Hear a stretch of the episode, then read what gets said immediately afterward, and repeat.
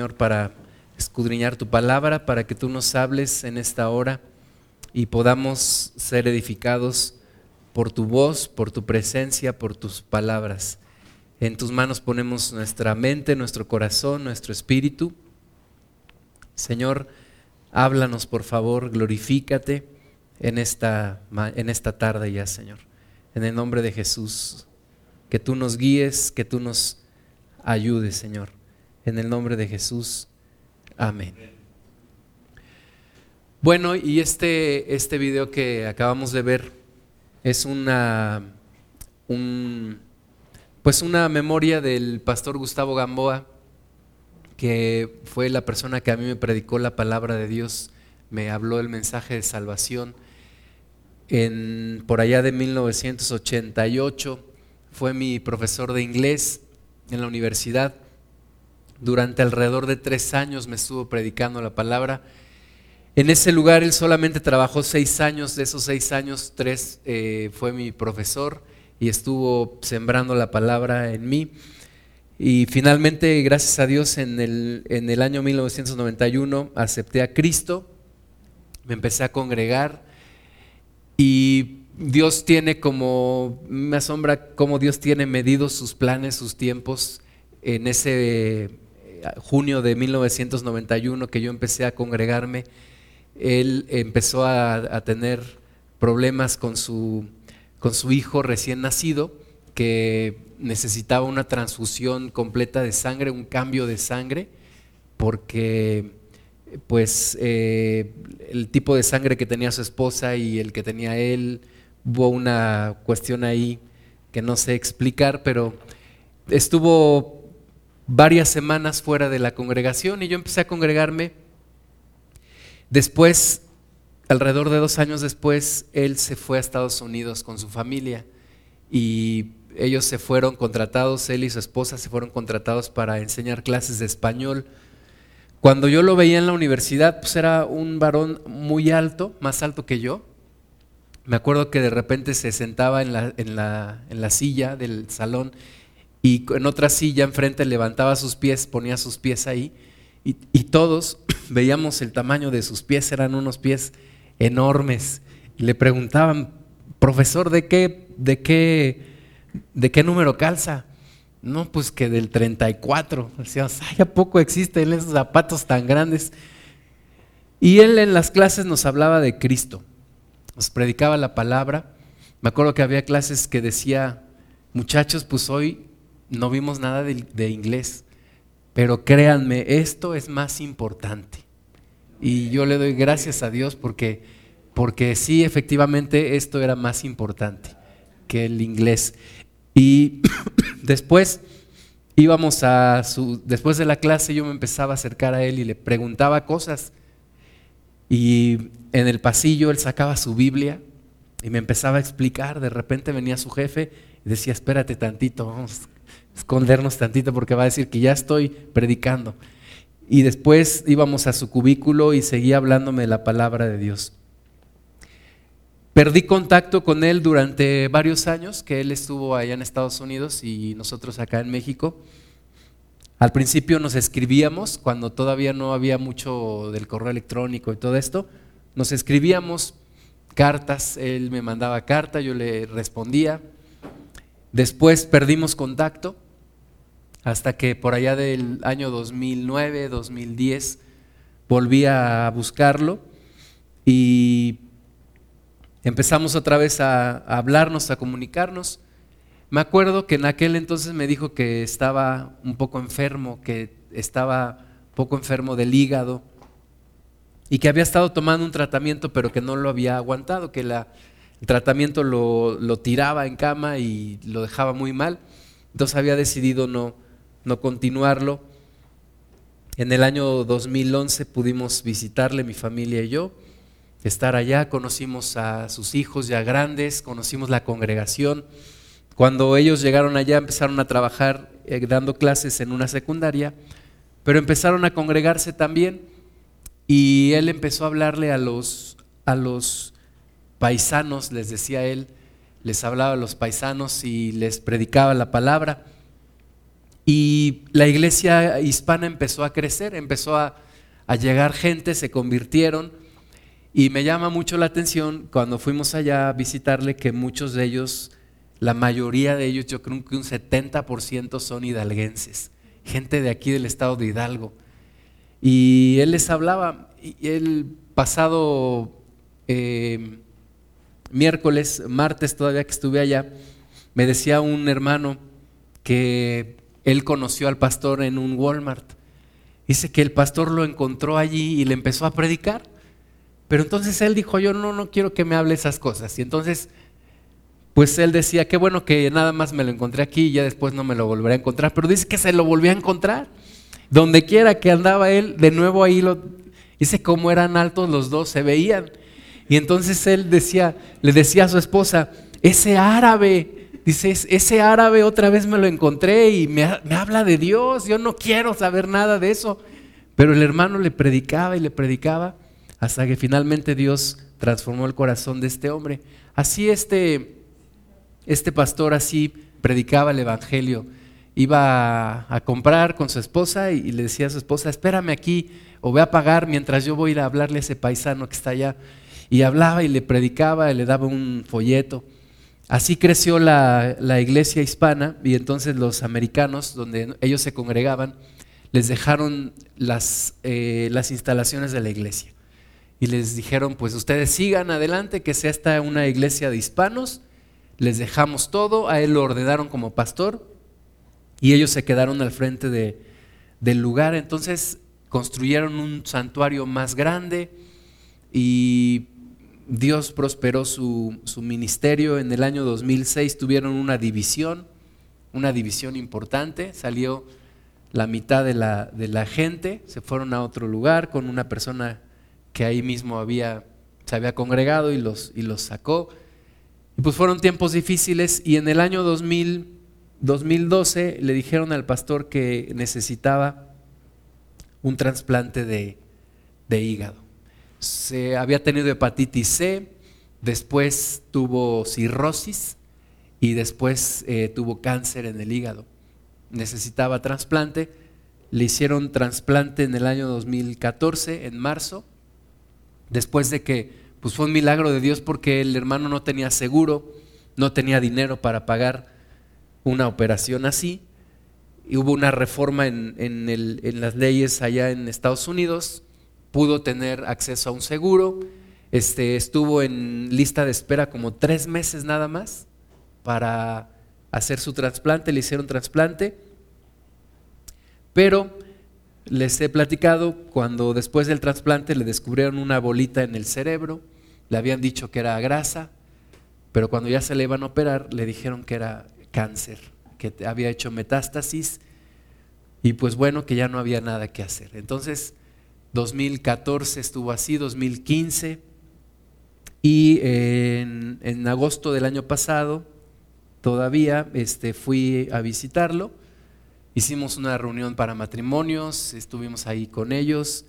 El hermano todavía tenía pues, su vida prácticamente normal, iba, salía, entraba.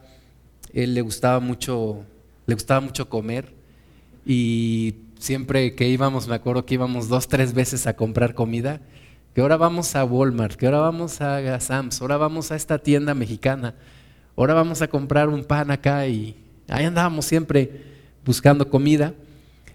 Y para el mes de noviembre que volvía que volvía a ir, el hermano ya no, ya no podía caminar. Y este año pues fue más difícil para él. Los últimos días prácticamente ya no se comunicaba, ya no podía hablar, ya después ya no podía pasar el alimento, ya los músculos de la garganta ya no le funcionaban o ya no recibían la orden del cerebro. Empezó a dejar de comer, se empezó a adelgazar mucho más. Me platica su hijo que el sábado que él, partió con el Señor, estaba durmiendo, estaba durmiendo y de repente él estaba ahí cuidándolo, de repente vio que respiraba menos y menos, le habló a su mamá, a sus hermanas y todos estuvieron ahí con él y finalmente pues el Señor se lo, se lo llevó. Tenía 61 años de edad. Y una de las cosas que yo me puse a pensar es, si yo, si yo supiera hoy el día que voy a morir, ¿haría algo diferente? ¿Haría algo con más intensidad? ¿Dejaría de hacer algo? ¿Me pondría a hacer otra cosa? ¿Cómo viviría yo si supiera, por ejemplo, que a los 61 años voy a morir? ¿Qué haría diferente? Y una de las cosas que, que yo quisiera que reflexionáramos hoy es precisamente en nuestra forma de vivir, porque nuestra vida no es, no es infinita en esta tierra.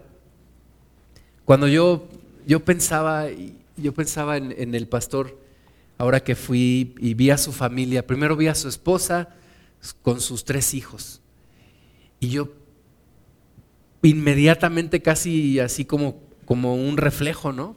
¿Dónde está el, el pastor? Está su esposa, están sus tres hijos, ¿dónde está él? No está pasar por los lugares a donde íbamos, por las plazas comerciales a donde íbamos, por los lugares, por la congregación, estar ahí en, la congregación y ver el frente y no verlo a Él. Y es cuando te das cuenta que, que la muerte es real. Es real. O sea, yo no lo podía creer. Yo no podía creer que el hermano ya no esté al ver su casa, una casa muy bonita allá en Carolina del Norte, una casa que que con mucho trabajo los hermanos hicieron, este, cuidaron, una, una casa muy bonita, la congregación lo mismo, y no verlo a él, te das cuenta que, pues que es real la muerte, que estamos nada más de paso. Solamente es un tiempo en el cual estamos aquí. Ahora, cuando lo visitamos en el año 2011, decíamos, vamos a volver a venir, vamos a hacer tenemos planes, ¿no? Vamos a hacer tal cosa, vuelvan a venir. Nos llevaron aquella ocasión a la playa, nos llevaron a Washington, D.C., allá a ver la Casa Blanca y, y todo esto. Y teníamos planes y él me decía, ¿cuándo vuelves a venir con tu familia? ¿Cuándo vamos a ir a Orlando? ¿Vamos a Disney? Teníamos planes, ¿no? Pues tú no sabes cuándo esos planes se van a acabar, porque tú no sabes cuándo Dios te va a llevar con Él. Entonces es una cuestión real. La muerte es real. Nuestra esperanza en el Señor también es real. La resurrección es real, ¿verdad? Confiamos en la resurrección, creemos en la resurrección, creemos en que Jesucristo nos ha redimido y nos lleva más allá de esta vida. Pero tenemos que aprovechar la vida, tenemos que aprovecharla. Su, su hija mayor del pastor se casó en diciembre del 2012, se casó, el pastor los casó, su hija menor pudo terminar, un gran anhelo que tenía esta, esta, esta joven era terminar una carrera universitaria. Me acuerdo que una vez el pastor me decía con lágrimas en los ojos, quiero apoyar a mi hija económicamente para que estudie su carrera, pero no puedo, no me alcanza el dinero para apoyarla. Y la, chica sacó una, una, beca crédito, terminó su carrera en la Universidad de, de Carolina del Este y ahora está trabajando. El pastor pudo ver cómo se graduó, cómo consiguió trabajo, cómo Dios le abrió puertas. Su hijo también estudió una carrera técnica, ahora está trabajando en una agencia, como le llaman ellos, en un dealer en Chrysler, allá en donde ellos viven. Pudo ver todo eso. Pero yo es cuando pienso, tenemos que aprovechar la vida, tenemos que aprovechar las oportunidades que Dios nos da, porque no sabemos hasta cuándo vamos a estar aquí. No sabemos hasta cuándo vamos a, a vivir en esta tierra. Y tenemos un tiempo limitado, un tiempo determinado de paso sobre esta tierra. No vamos a estar aquí siempre. Tenemos que aprovechar nuestra vida. Había ahí en esa, en congregación del pastor Gustavo, había un hermano, o hay un hermano que se llama Gustavo, y su hijo se llama Gustavo. Y el pastor Gustavo, y luego cuando nosotros los visitamos, pues yo también Gustavo, y decían, esta es la congregación de los Gustavos.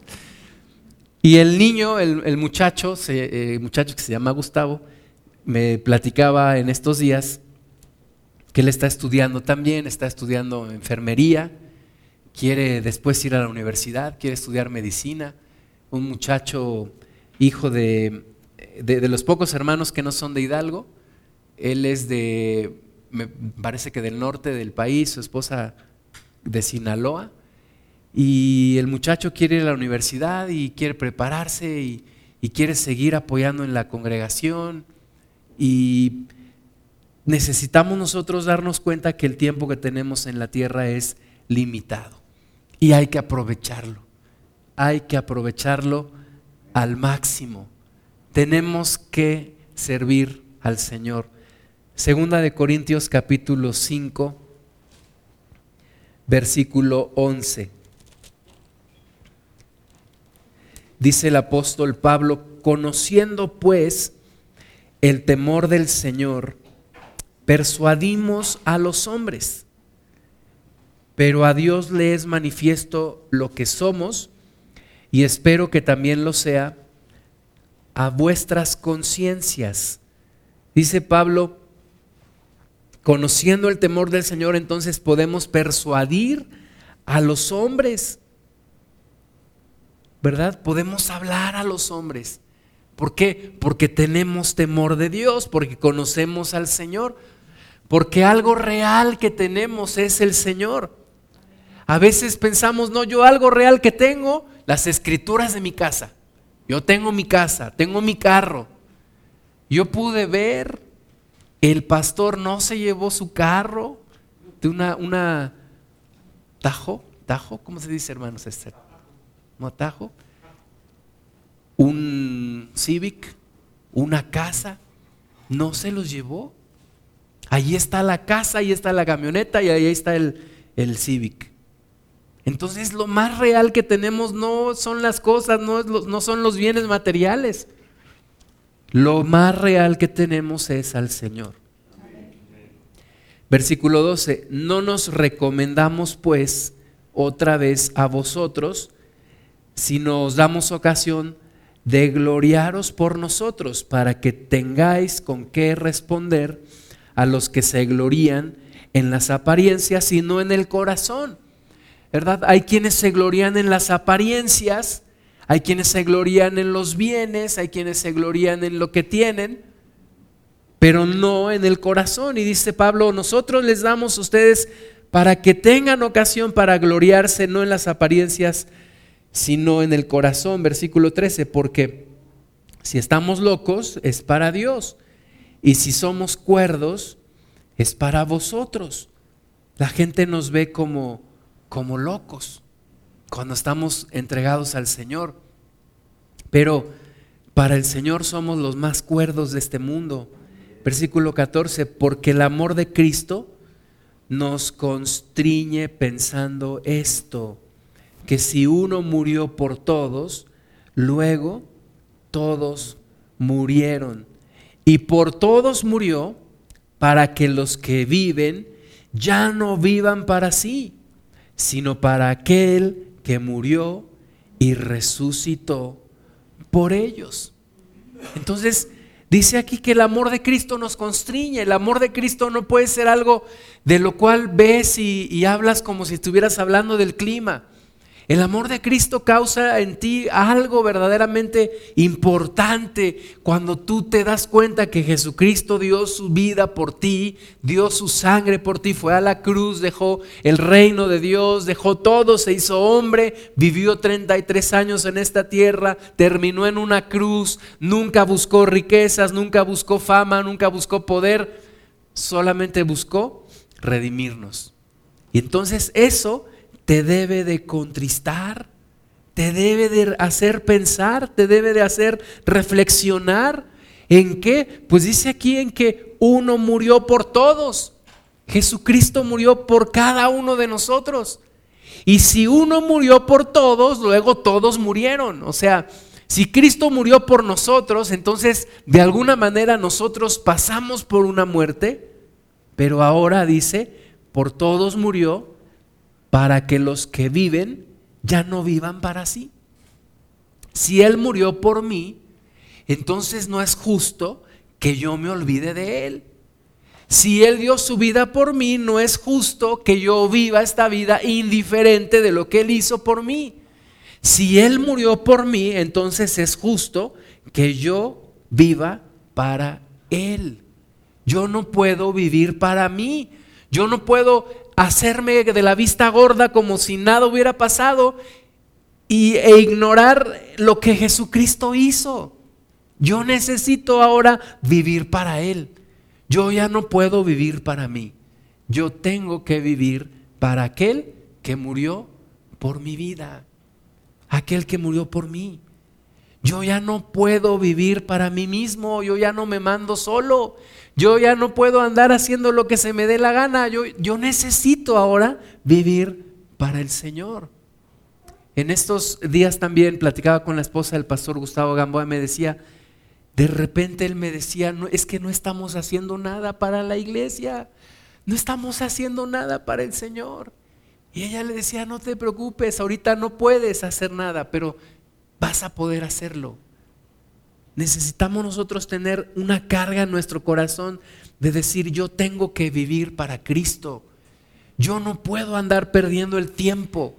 Yo no puedo andar vagando en, las vanidades de mi mente, en mis afanes, en mis preocupaciones, en mis propósitos. Yo necesito descubrir qué es lo que Cristo quiere que yo haga y vivir para Él. La gente que ha impactado este mundo, la gente que ha vivido en plenitud es gente que vive para Cristo. Gente que ya no vive para sí, ahora vive para Él. ¿Por qué? Porque por todos murió, porque Él murió por todos nosotros y resucitó también por nosotros. Versículo 16, de manera que nosotros de aquí en adelante a nadie conocemos según la carne. Y aun si a Cristo conocimos según la carne, ya no lo conocemos así. Ya no podemos nosotros conocer a nadie según la carne. Ya no puedo vivir de acuerdo a lo que yo era. Necesito entender que tengo un propósito en Cristo. Ya no puedo manejarme como cualquier persona. No puedo conducirme como cualquier persona. Que lo que siente eso hace. El primer impulso que tiene, eso es lo que hace. No, yo necesito ahora siempre pensar en Jesucristo siempre pensar, ¿qué está esperando Él de mí? ¿Qué está deseando Él de mí? ¿Para qué me tiene todavía en esta tierra? ¿Para qué me tiene aquí?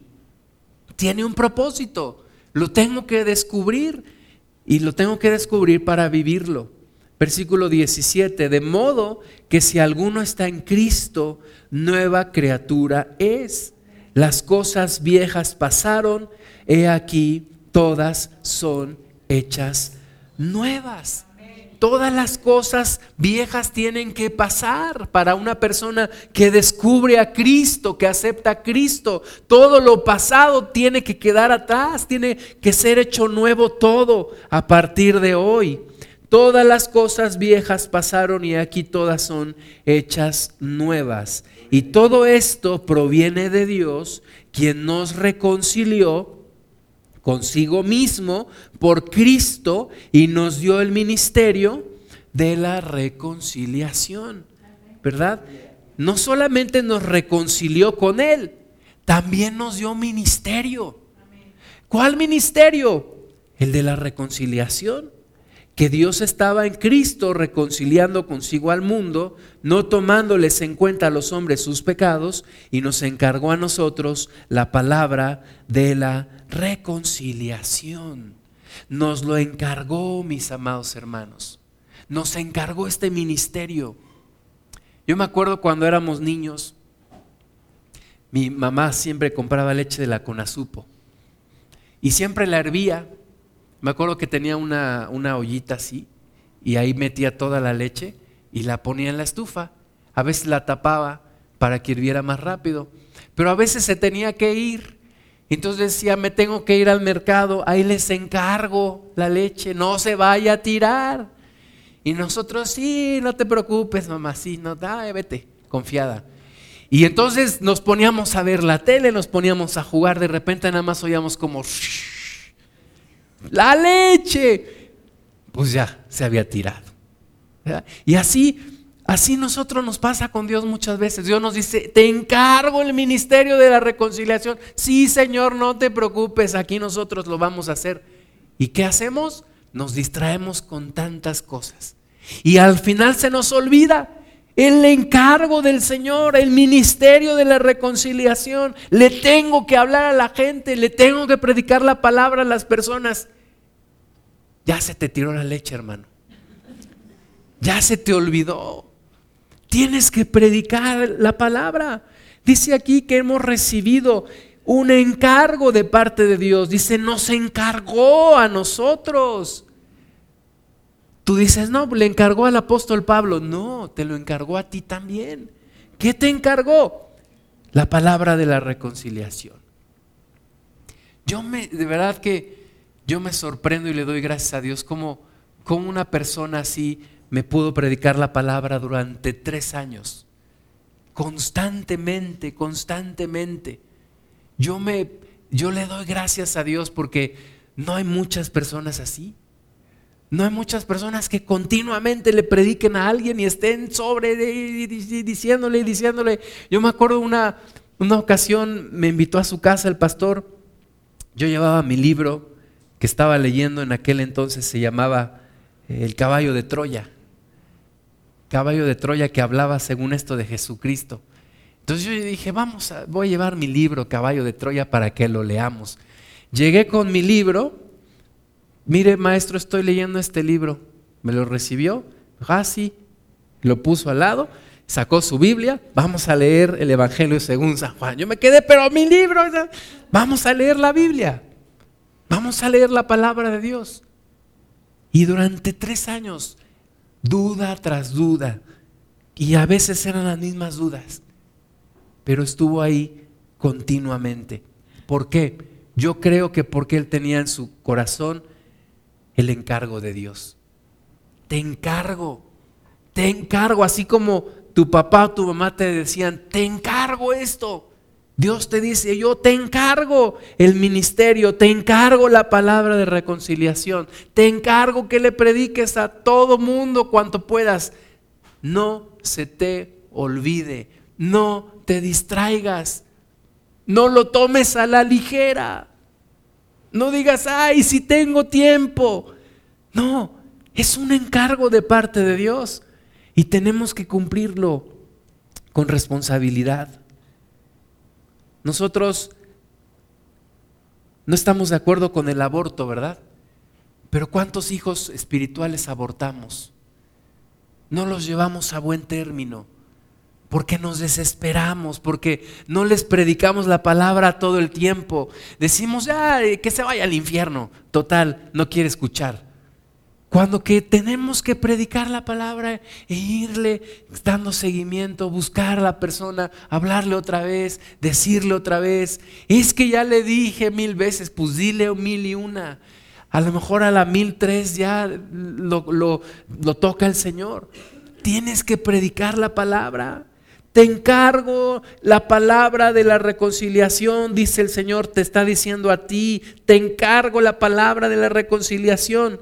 Versículo 20, así que somos embajadores en nombre de Cristo. Yo veo en el aeropuerto cuando allá en eh, cuando fui a Atlanta decía ministros diplomáticos, ¿verdad? Yo tengo que pasar por ahí. Yo dije, yo soy embajador de Cristo. Yo soy embajador de Cristo. Tú eres embajador de Cristo. ¿Qué es un embajador? una persona que va en nombre de otra. Y tú vas en nombre de Cristo. Tú estás en esta tierra como embajador del Señor Jesús. Tú representas al Señor Jesucristo. El vicario de Cristo, decían ahora que vino el Papa, ¿no? El Papa no es el vicario de Cristo. El representante de Cristo en la tierra el que continúa la obra de, Cristo en la tierra, se llama el Espíritu Santo. Tú y yo somos los embajadores de Cristo. Tú y yo tenemos que ir y dar la palabra que Cristo quiere que demos. Dice así que somos embajadores en nombre de Cristo. Un embajador no habla a su propio título, no habla lo que él quiere. El mismo Jesucristo dijo, yo no hablo las palabras que yo quiero, sino hablo las palabras que mi Padre me dio. Jesucristo fue el primer embajador del reino de Dios aquí en la tierra. Y ahora nosotros tenemos que continuar la misma obra, somos embajadores de Cristo. Por eso Jesucristo dice, el que, el que me recibe a mí, recibe al que me envió. Y el que te recibe a ti, me recibe a mí, porque yo te envío. Entonces tenemos que ir y predicar la palabra como embajadores en nombre de Cristo. Dice, como si Dios rogase por medio de nosotros.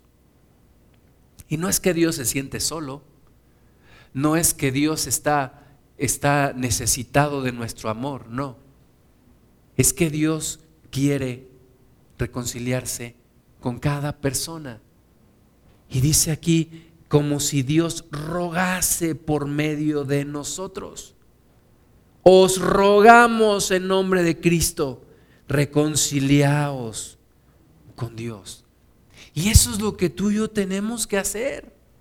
Irle y decirle a la gente casi rogándole, reconcíliate con Dios, reconcíliate con Cristo, conoce a Cristo, acércate al Señor Jesucristo, conoce de su amor. Es un encargo, mis amados hermanos, un encargo importante. No para que lo hagas si tienes tiempo, no para que lo dejes en segundo lugar. Es un encargo importante en la prioridad número uno en tu vida. Es el encargo de Dios. Predica el Evangelio. Habla de Cristo. Al que no conoció pecado, 21, por nosotros lo hizo pecado para que nosotros fuésemos hechos justicia de Dios en Él. Tiene que haber fidelidad en nosotros. Tiene que haber sentido de urgencia. Tiene que haber carga por predicar el Evangelio, por servir al Señor. Ya no podemos vivir para nosotros. Tengo que vivir por aquel y para aquel que me amó. Amén. Deuteronomio 10, del 12 al 13.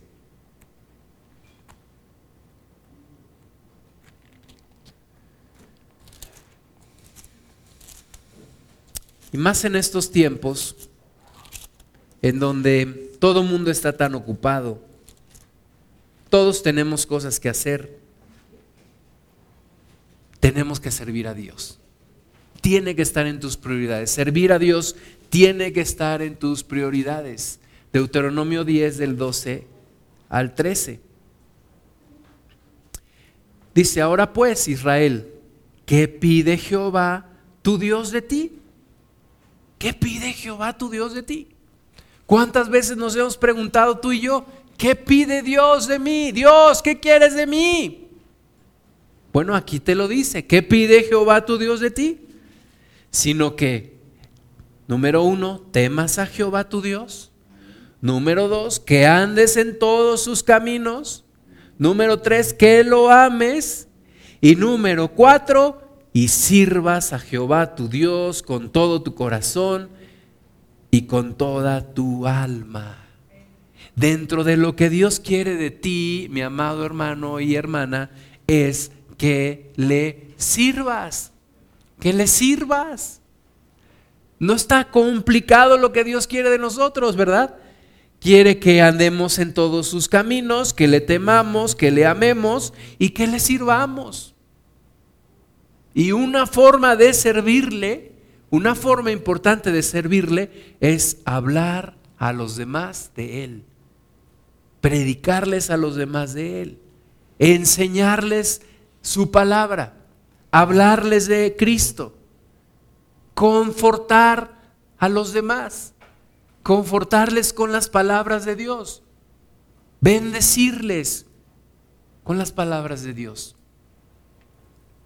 fuera de la iglesia y dentro de la iglesia. Pude también ser testigo de cómo Dios honra a los que le honran.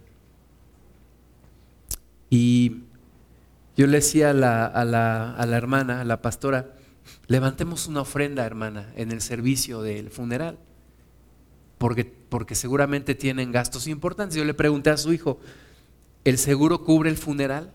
Me dijo, no, no lo cubre. Tampoco recibirá ninguna, ninguna cantidad por, por seguro o por, o por retiro, por nada de eso, porque dijo su hijo que el gobierno daría algo si el hermano hubiera cumplido más de 65 años.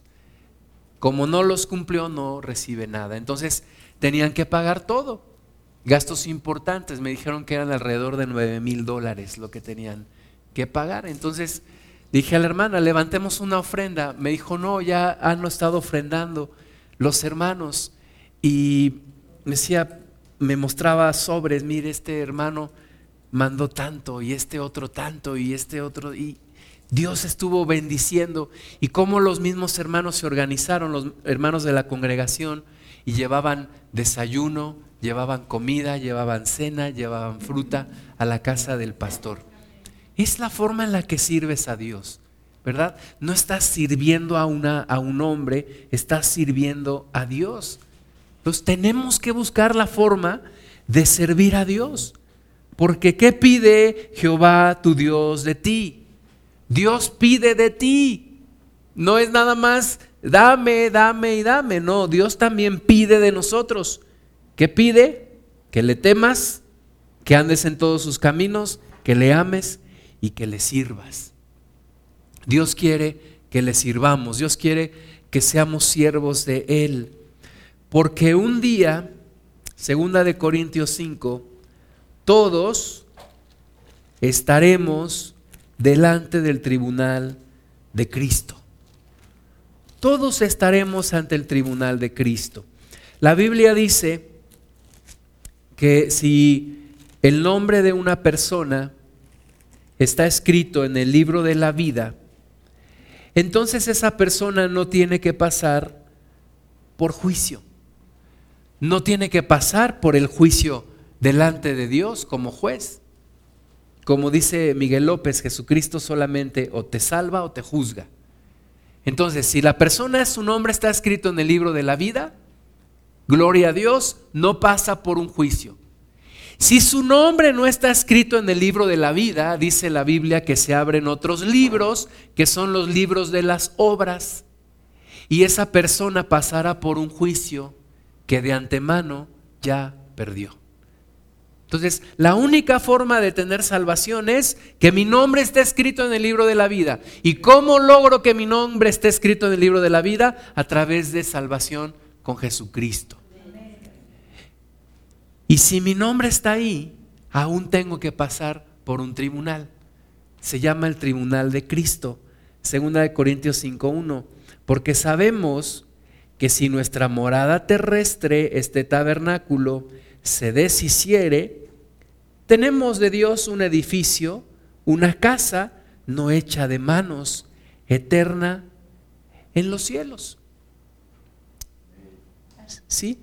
Y, nuestro cuerpo se va deshaciendo, nuestro cuerpo se va deteriorando, pero dice la palabra, si nuestra morada terrestre, este tabernáculo se deshiciere, no hay problema, tenemos de Dios un edificio, una casa no hecha de manos de hombre, una casa eterna.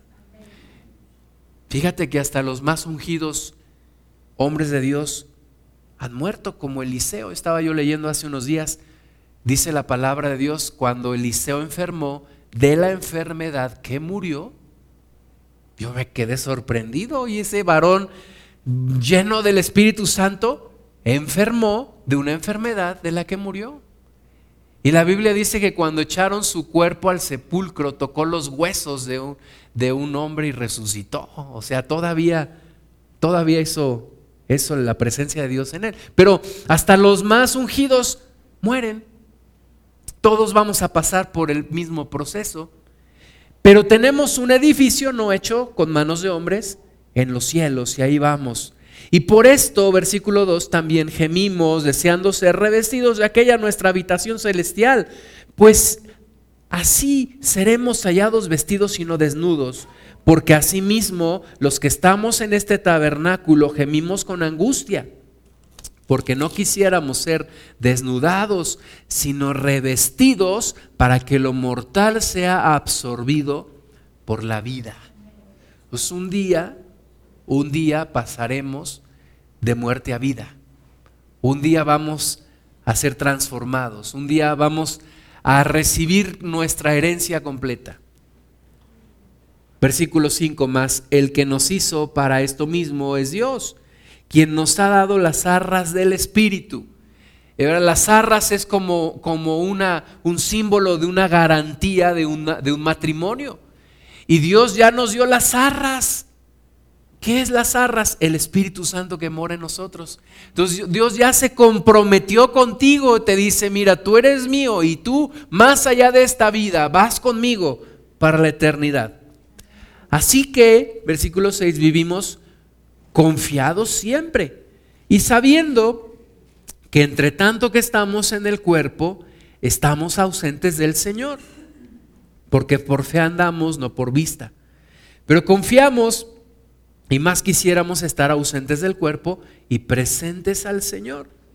Por tanto, procuramos también, no ausentes o presentes, serle agradables, siempre serle agradable al Señor. Versículo 10, porque es necesario que todos nosotros comparezcamos ante el tribunal de Cristo, para que cada uno reciba según lo que haya hecho mientras estaba en el cuerpo, sea bueno o sea malo.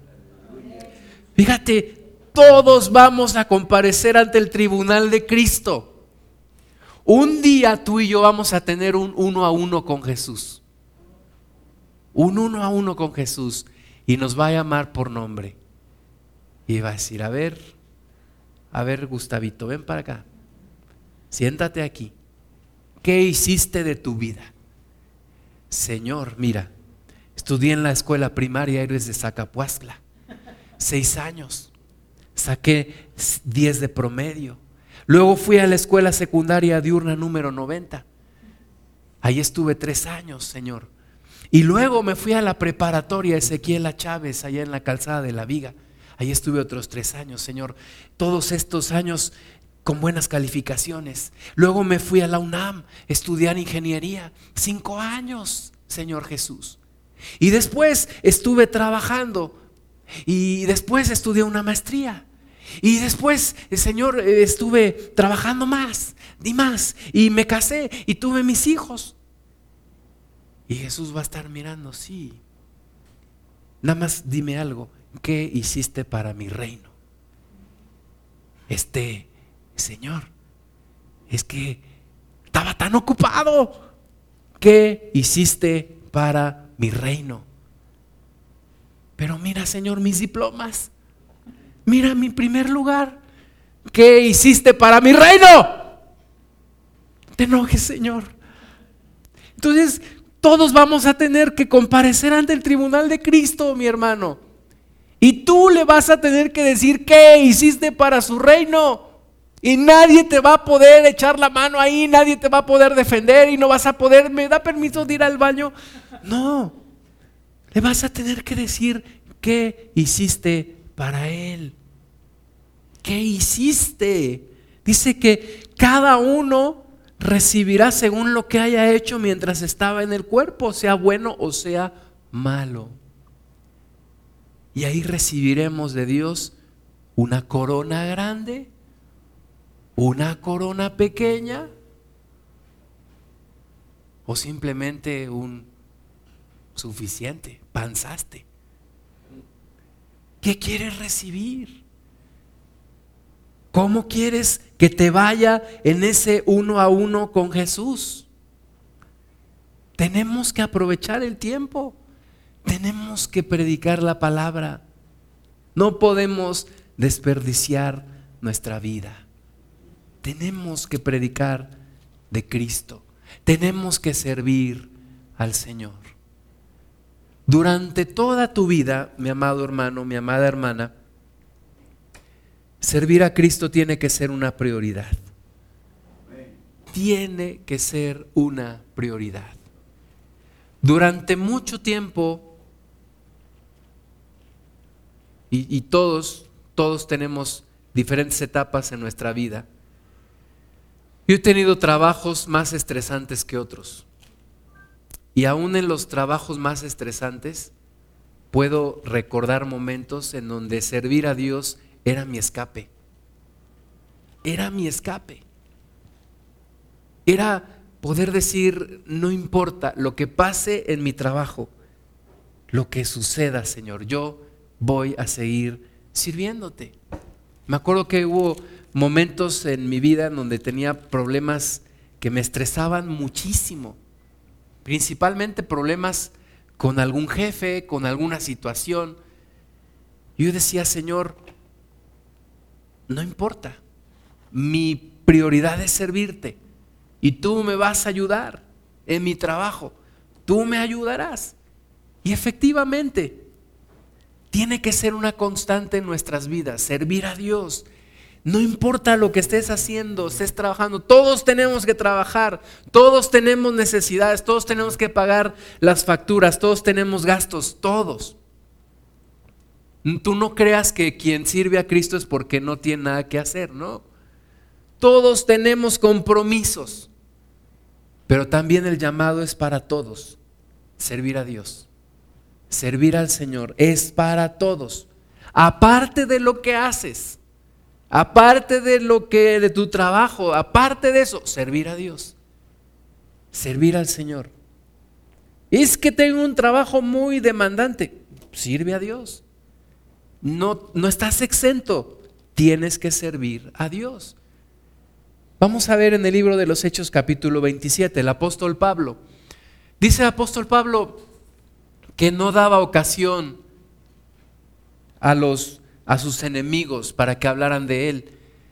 Dijo, porque estas manos me han servido para trabajar y para sostenerme, para obtener para mis gastos. No vivo de los demás. El apóstol Pablo trabajaba para sostenerse y en algún momento tuvo también que dedicarse de lleno al Evangelio. Pero todos tenemos que trabajar.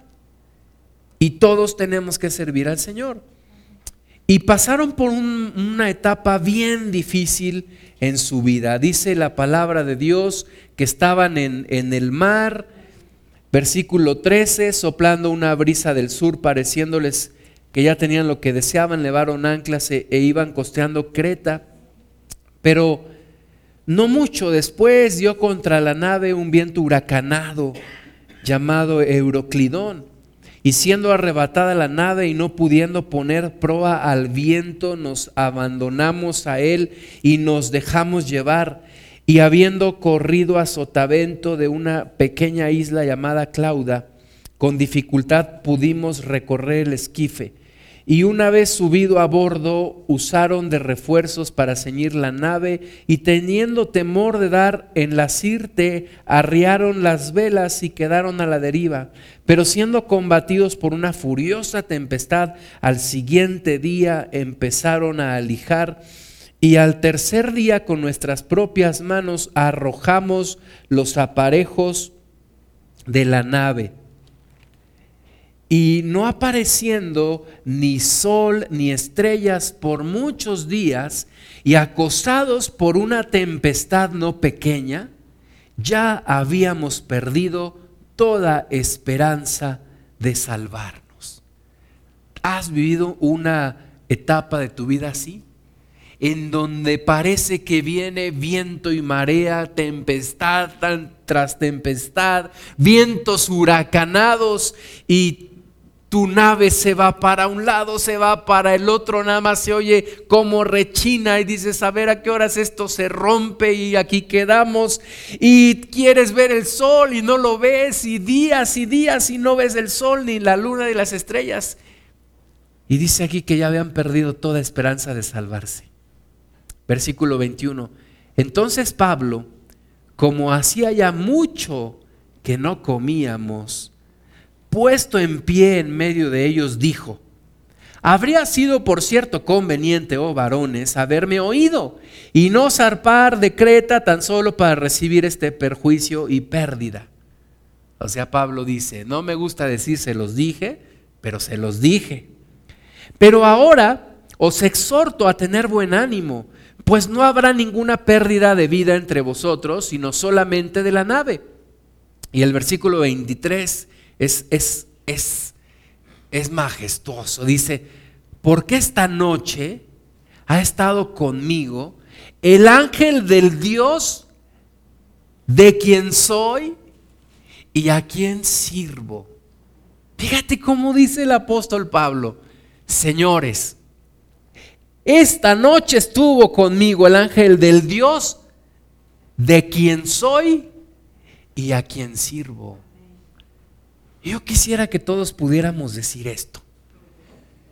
El Dios de quien soy y a quien sirvo. Yo tengo un dueño.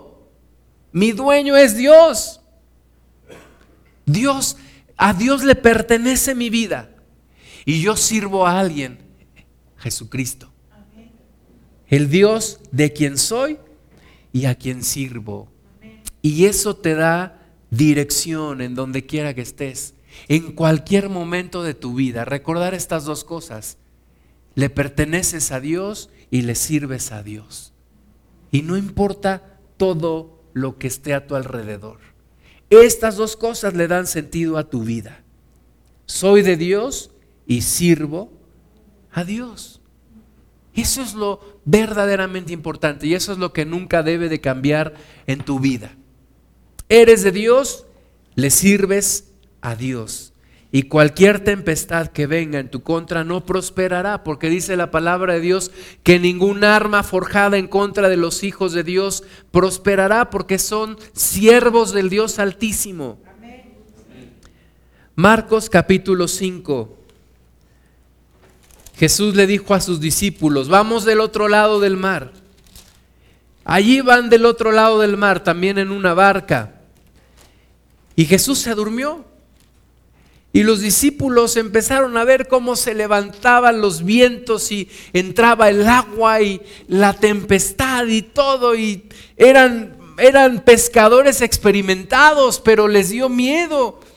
Imagínate cómo ha de haber estado ahí la situación que aún siendo pescadores experimentados, hombres valientes, curtidos en esto del mar y todo, les dio miedo.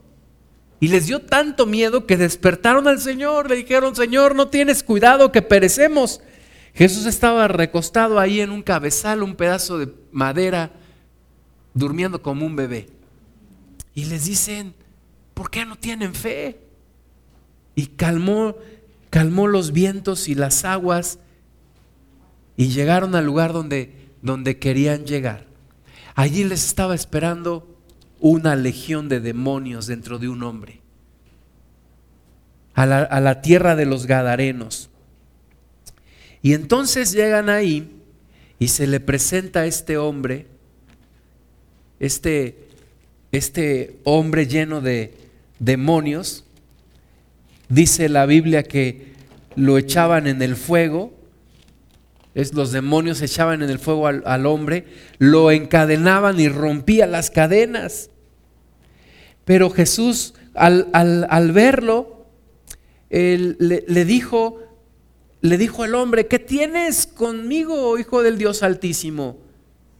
No nos atormentes. Jesús le, le dijo, Marcos capítulo 5, versículo 9, ¿cómo te llamas? Y el demonio respondió, legión, porque somos muchos. Había muchos demonios en ese hombre. Jesús lo reprendió y le dijo, sal de este hombre. Y los demonios pidieron permiso para, para ir a unos cerdos que estaban ahí. Y dice la Biblia que eran como dos mil cerdos y los demonios entraron en ellos y los cerdos corrieron y se fueron al precipicio.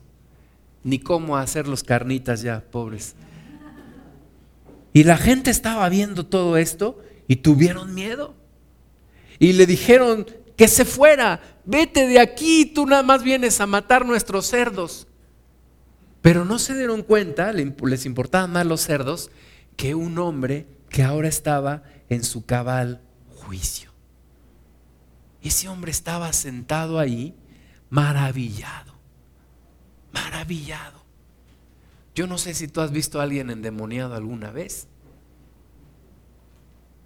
pero ¿y cómo queda cuando sale el demonio? Hay gente que dice, me siento como si hubiera hecho ejercicio por no sé cuánto tiempo. Yo me imagino al hombre descansando, diciendo soy libre, mirando al cielo, mirando a Jesús. ¿Qué me pasó? ¿Qué me pasó Jesús? ¿Qué me pasó? Tuviste misericordia de mí. Y la gente mirando los cerdos, pero los discípulos yo creo que veían al hombre. Y estaba sentado allí. Y entonces Jesús, al entrar en la barca, el hombre le dice, déjame ir contigo. Déjame ir contigo. Yo solo quiero una cosa. Déjame ir contigo. Yo quiero vivir donde tú estés. Yo no me quiero separar de ti ni un momento. El resto de mi vida yo te voy a servir. Lo que tú me digas que haga, yo lo voy a hacer. Yo voy a ser el siervo más bajo de tus siervos solo déjame ir contigo. Y Jesús le dice, no, vete a tu casa y cuéntales cuán grandes cosas el Señor ha hecho contigo y cómo ha tenido misericordia de ti. Y yo creo que este hombre se entristeció mucho, pero dijo, Señor, tú vas a ver lo que yo voy a hacer tú vas a ver la magnitud de mi agradecimiento. Tú hiciste lo que nadie pudo haber hecho. Tú cambiaste mi vida de una manera que nadie pudo haberlo hecho. Tú vas a ver, Jesús, lo que yo voy a hacer por ti.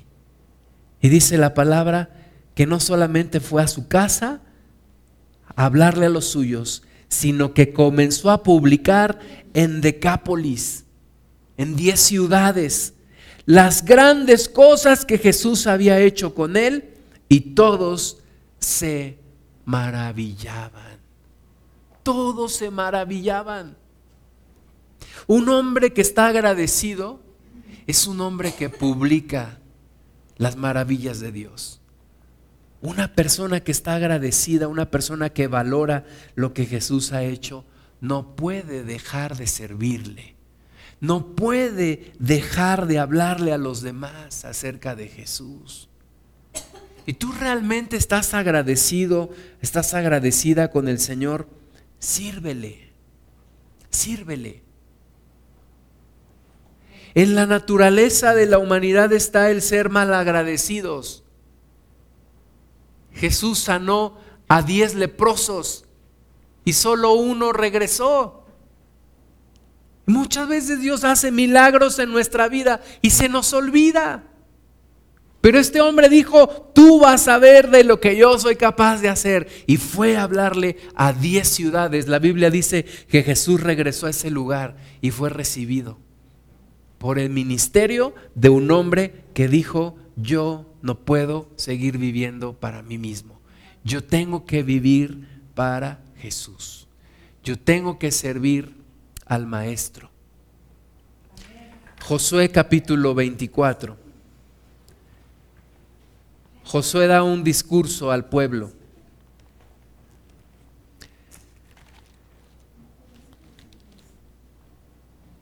Y habla con el pueblo. Les dice, ustedes han visto todas las maravillas que Dios ha hecho con nosotros. Ustedes han visto que Dios ha cumplido con todos, con todas las promesas, con todas las palabras que Él dijo. Ustedes son testigos y ustedes han entrado a la tierra. prometida. Ahora es tiempo de hacer una decisión, tiempo de decidir. ¿Qué vas a hacer con tu vida el resto de tus días? ¿Qué vas a hacer? Dios ya hizo algo contigo, ahora tú qué vas a hacer con Él? ¿Qué vas a hacer?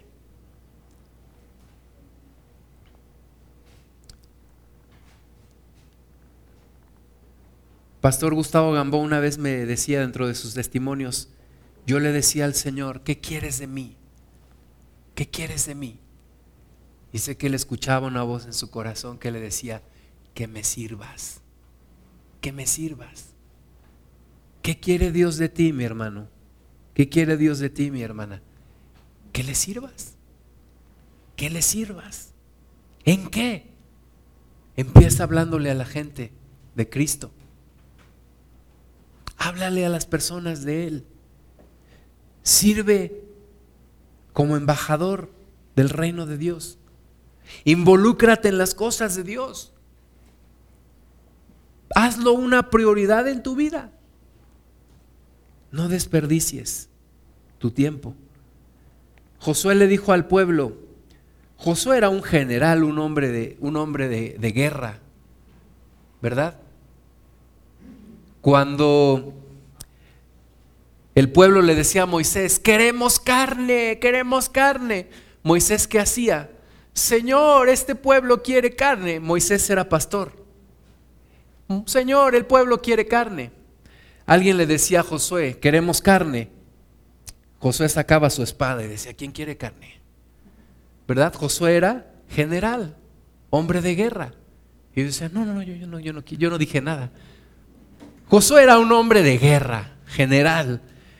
Y entonces bien claro le dice al pueblo, versículo 14, ahora pues, temed a Jehová y servidle con integridad y en verdad. Y quitad de entre vosotros los dioses a los cuales sirvieron vuestros padres al otro lado del río y en Egipto, y servid a Jehová. Eso le está diciendo Josué al pueblo. Sírvanle a Dios.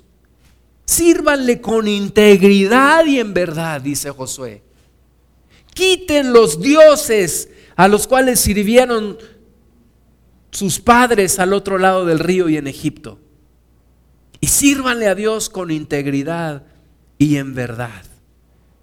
Y si mal os parece servir a Jehová, Escogeos hoy a quién sirváis, si a los dioses a quienes sirvieron vuestros padres cuando estuvieron al otro lado del río, o a los dioses de los amorreos en cuya tierra habitáis. Dice Josué, ok, no importa, no quieren servir a Dios, escojan ¿Le van a servir a los dioses de los egipcios o a los dioses que sirvieron los, sus padres al otro lado del río? ¿O le van a servir a los dioses de los amorreos en cuya tierra ahora habitamos?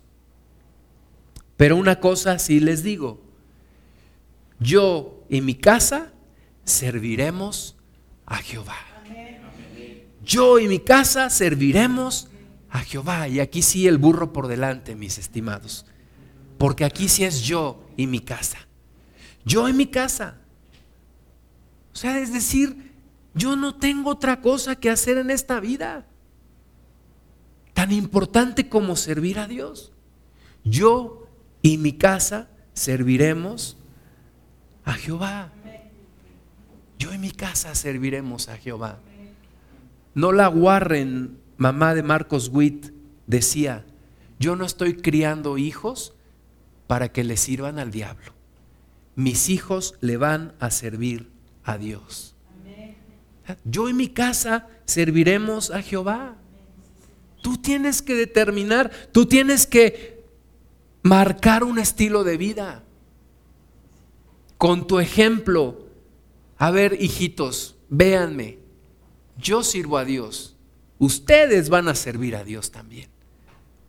Si yo sirvo a Dios, tú también porque lo ves en mí. Yo no tengo algo más importante que hacer en esta tierra más que servir a Dios. Servir a Dios. Ese es mi todo. Esa es mi pasión, esa es mi misión, esa es mi visión, es mi obsesión. Eso es todo. Servir a Dios, servir a Dios, servir a Dios. Hasta el último momento de mi vida, servir a Dios, servir a Dios, ser su embajador, involucrarme en las cosas de mi Padre. Como dijo Jesús, en los negocios de mi Padre me es necesario estar. Servir a Dios siempre. Así que tú y yo tenemos que hacer una decisión. Yo y mi casa serviremos. Amén. Vamos a orar, vamos a ponernos de pie. Amado Padre, damos la gloria, damos la honra a tu nombre. A tu nombre sea la gloria, a tu nombre sea la honra. Señor, que estas palabras sean una realidad en nuestras vidas. Yo y mi casa serviremos a Jehová. Yo y mi casa serviremos a Cristo. He decidido seguir a Cristo. He decidido servir a Cristo. No voy a volver atrás. No voy a regresar. No voy a fallar. No voy a menguar en el nombre de Jesús. En el nombre de Jesús. Voy a entregarlo todo. Voy a ser como mi maestro que lo entregó todo en la cruz, que dejó la última gota de su sangre en esa cruz. Señor, inspíranos, muévenos, apasionanos, cámbianos, Señor Jesús, para servirte a ti. Que seamos el pueblo de Dios activo, el ejército de Dios las manos del Maestro, los pies de Jesús, el cuerpo de Cristo, actuando aquí en la tierra. Señor, muévenos, háblanos, sacúdenos, Señor, y muévenos para hacer tu obra, para hacer tu voluntad. Gracias te damos, Padre, por la oportunidad de la vida que nos das, por la salud, Señor. Pero si no usamos la vida para servirte, yo creo que está desperdiciada la vida. Señor, ayúdanos a servirte. Allí donde estamos hay necesidad. Allí donde está mi hermana, donde está mi hermano, hay necesidad. Le has puesto en un lugar en donde quieres que hable tu palabra, que lleve consuelo, que instruya, que anime, que exhorte, que muestre ejemplo. Señor, glorifícate en nuestras vidas y muévenos para servirte. Que no falte nunca, Padre, nuestra disposición para servirte a ti. Te damos toda gloria. Señor, y oramos también por nuestros hermanos y hermanas en todo el mundo que te sirven, que no menguen, que no desanimen, aquellos que están en, en pruebas, en situaciones difíciles, adversas, que no menguen, Señor, que reciban fuerzas en medio de la batalla, que recobren fuerzas en medio de la prueba, Señor, y que sigan todos adelante en ti, Padre. Gracias por esa nube de testigos que tenemos, Señor, y que son también inspiración para nuestras vidas, pero sobre todo el tenerte a ti, Señor, entre ceja y ceja, el tenerte a ti, Cristo, puestos nuestros ojos en Jesús. Bendito eres, Padre. Damos la gloria a ti, Señor. Vamos a alabar a nuestro Dios.